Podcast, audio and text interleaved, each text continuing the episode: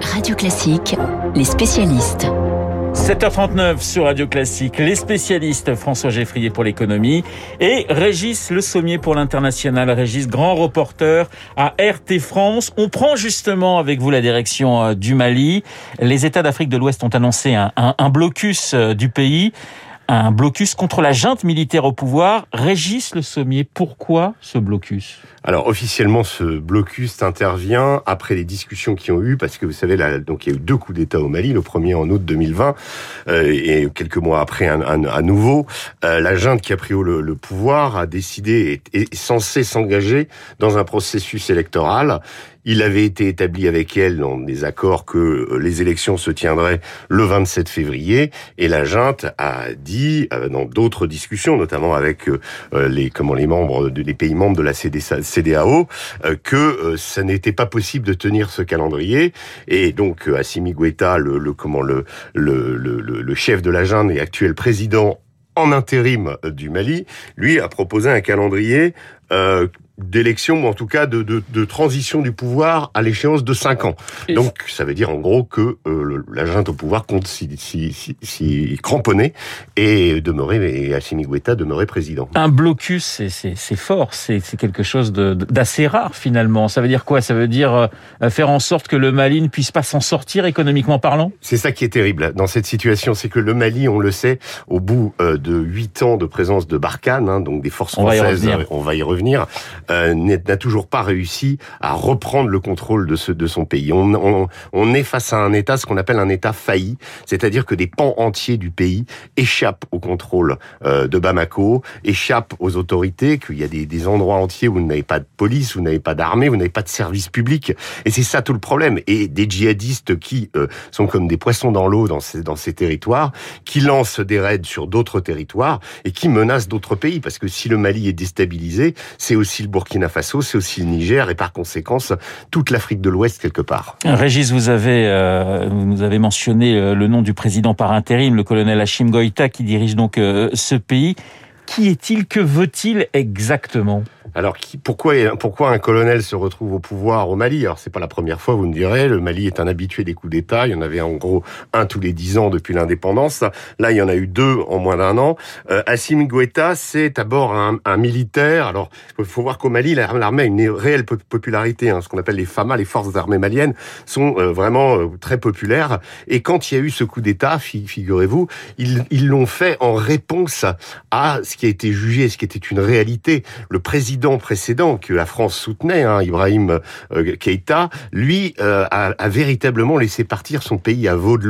Euh, comment on a atteint des sommets de corruption et quand ces militaires, parce qu'il n'y a pas que Goïta, il y en a d'autres autour de lui, sont arrivés au pouvoir, mais ils ont été véritablement applaudis par le peuple. Et aujourd'hui, il faut pas négliger cette part. Souvent, on n'en parle pas assez de popularité qu'ont ces généraux qui sont arrivés au pouvoir. Donc, fils de militaires, pritané militaire, ancien chef des forces spéciales aussi, c'est très important des forces spéciales maliennes. Ça veut dire quoi? C'est quelqu'un qui a l'habitude des groupes djihadistes, euh, qui a traité avec eux, qui a même été capturé par eux à un moment, et donc qui a une réelle connaissance, et donc qui souhaite peut-être aussi provoquer justement le retour de ces groupes armés, qui serait un, préambule à la paix à un moment, et qui négocie aussi avec eux. Les djihadistes très très présents au, au Mali, euh, le gouvernement malien qui a choisi de s'appuyer sur les Russes du groupe Wagner.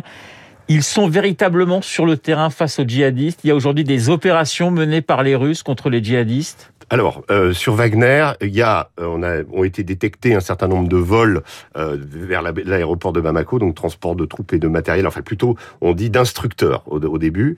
Euh, L'ébauche d'une d'une base aurait été créée aussi dans la périphérie de l'aéroport de Bamako. Ça c'est ce qu'on sait. Et lundi dernier, il y a eu un premier accrochage justement entre des membres des FAMA, donc de, de l'armée malienne, quelques instructeurs de Wagner et des djihadistes dans la région de, au sud de la ville de Mopti, donc au, nord, précisément dans une zone qui a été évacuée par la France. Donc on a l'impression que voilà, ça se met en place. Il y a eu un des, des membres du groupe Wagner qui a été blessé, qui a été traité à l'hôpital de Sévaré, et qui euh, voilà, donc il y, a, il y, a, déjà des engagements qui ont eu lieu sur le terrain. Les Français, justement, vous en parliez, la force Barkhane toujours présent. Comment ça se passe? On peut parler d'un désengagement progressif du côté euh, des Français. Comment ça se passe, notamment avec les Russes? Alors, le problème, c'est qu'il faudra comment Il faudra établir un protocole. Vous savez, si une force donc régalienne, comment une force militaire officielle française se, se, se, déploie, reste présent, parce qu'on parle pas de, la, de du départ de Barkhane, on parle d'un redéploiement vers la zone des trois frontières, c'est-à-dire la frontière du, du, du Burkina. 3000 hommes au lieu de 5000 aujourd'hui. exactement, et plus, plus, euh, plus vraisemblablement dans l'avenir, euh, composé de forces spéciales, c'est-à-dire que c'est la force Takuba, euh, donc avec des forces spéciales européennes qui va prendre le, le comment le lead au, Mali. Alors le, Nord, on peut qualifier les, les, Maliens, on dit oui, c'est une forme d'abandon.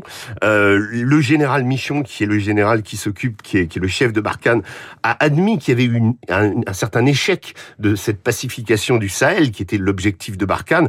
Mais on sait que le Sahel, enfin la zone établie, c'était un million de kilomètres carrés. Et euh, quand on a 5000 euh, hommes seulement pour pacifier une région pareille, c'est très difficile de le faire. Donc le problème, le problème, c'est voilà, donc redéploiement de Barkhane va-t-il pouvoir y avoir une cohabitation justement entre ces membres euh, de la ministre Wagner hein? Je rappelle qu'une raison des sanctions aussi euh, euh, appliquées au Mali est, a été annoncée par la CDAO comme la conséquence justement de ces tractations avec cette milice militaire privée. Aux mains des djihadistes, le dernier otage français dans, dans le monde, notre confrère Olivier Dubois, otage depuis avril 2021, Régis Le Sommier. Oui, depuis avril 2021, otage des JNIM, c'est-à-dire de, de comment d'un des groupes, le groupe de Yad Gali, qui est, qui est un, des principaux liés à Al-Qaïda euh, au Mali, donc des durs.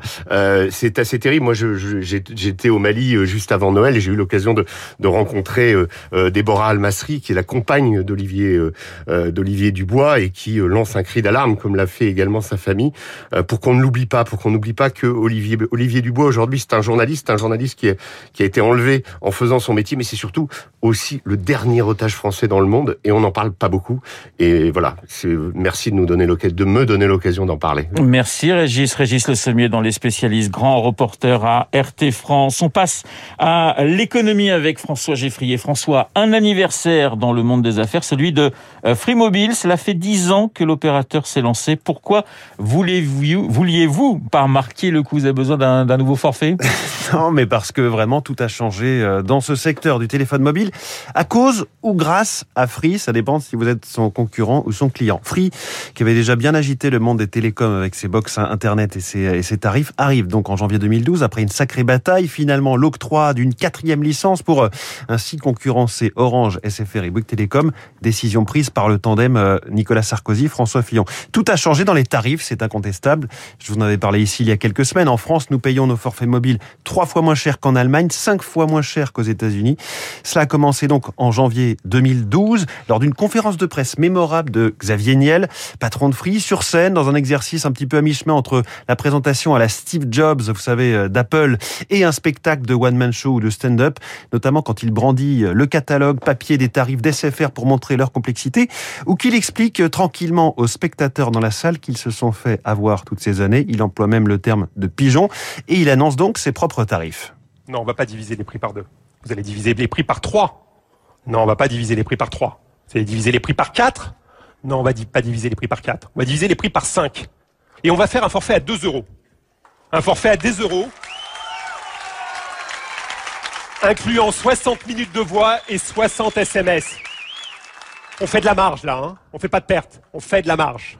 On fait de la marge à 2 euros c'est vous dire à quel point vous vous êtes fait avoir et à quel point les plus pauvres et les plus démunis d'entre nous, on leur a tapé dans la tête de manière scandaleuse. Ah, il y a donc ce forfait à 2 euros, le forfait tout illimité à, à à peu près 20 euros, là où Orange propose alors le même type de service pour 82 euros et SFR 85. Alors vous le disiez François, hein, l'arrivée de Free Mobile n'a pas fait que, que des euros. C'est le moins qu'on puisse dire, les consommateurs en ont profité, mais le secteur des télécoms a, a souffert et même vécu une crise pendant 3-4 ans chez Bouygues Télécom, bien plus longtemps encore chez SFR pour d'autres raisons liées à son, à son rachat par numéricable de Patrick Drahi un peu plus tard. Ces deux opérateurs 100% privés ont subi de sévères cures d'austérité, plusieurs plans de départ massifs, des milliers d'emplois détruits, plus d'emplois emplois détruits que n'en a créé de son côté Free Mobile. Ça s'est passé un tout petit peu mieux pour Orange, groupe encore en partie public et avec qui Free avait signé un contrat à 1 milliard d'euros pour utiliser euh, son réseau le temps de construire euh, le réseau d'antennes de Free. Tout de même, les trois concurrents ont lancé euh, des contre-offensives, des mini-opérateurs low cost, Soch pour Orange, Red pour SFR, BNU pour Bouygues Telecom. Ça n'a pas empêché de Free de prendre plus de 20% du marché. Alors hier, Xavier Niel a fait son propre bilan des 10 ans de Free Mobile à sa façon avec une vidéo sur Twitter, costume cravate et marseillaise. Françaises, Français, mes chers compatriotes, depuis deux quinquennats, en tant que président de Free, j'ai maintenu le prix des forfaits mobiles inchangé. Aucun autre opérateur ne peut revendiquer un tel bilan. Tout cela, je l'ai fait pour vous et sans vous demander de changer de prénom. Voilà, la devise de Xavier Niel dans cette vidéo, liberté, égalité, prix inchangé. Ça ne fait pas un programme politique, mais du point de vue du marketing, c'est très puissant. Merci François, François Geffrier, Régis Le Sommier. Ce matin, dans Les Spécialistes, dans un instant, le journal imprévisible de Marc Bourreau voyage ce matin à bord d'un des plus grands et des plus beaux paquebots du monde. Je veux parler du France, inauguré il y a exactement 60 ans.